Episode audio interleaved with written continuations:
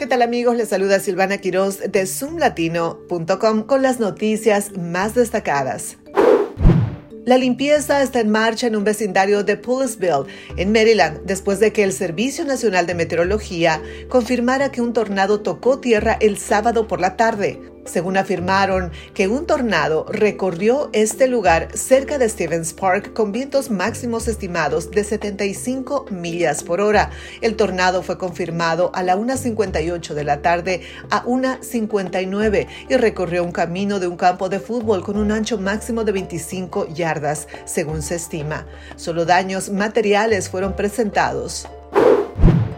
El propietario de un negocio del Distrito de Columbia está advirtiendo a otros después de ser estafado por alguien que fingía ser un inspector de protección contra incendios el sábado por la mañana. El propietario de Pearls Bagels en el noreste de DC dijo que no quiere que otros pequeños negocios pierdan dinero como lo hizo él ante el estafador elaborado, que llegó a su ubicación durante uno de los momentos más ocupados de la semana. El impostor, capturado en video, entró usando un sombrero y llevando un blog de notas dijo que iba a verificar el sistema de supresión de incendios en la parte trasera y luego regresó con cuatro facturas diferentes que sumaban 970 dólares. El problema es que la compañía para la que afirmó trabajar no existe y su nombre era falso.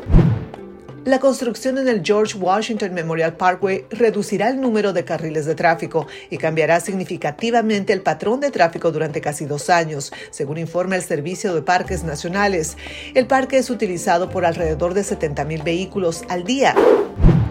Y si usted necesita más información o quiere leer nuevamente las noticias, visite nuestra página zoomlatino.com. Soy Silvana Quiroz para Radio Éxito 24.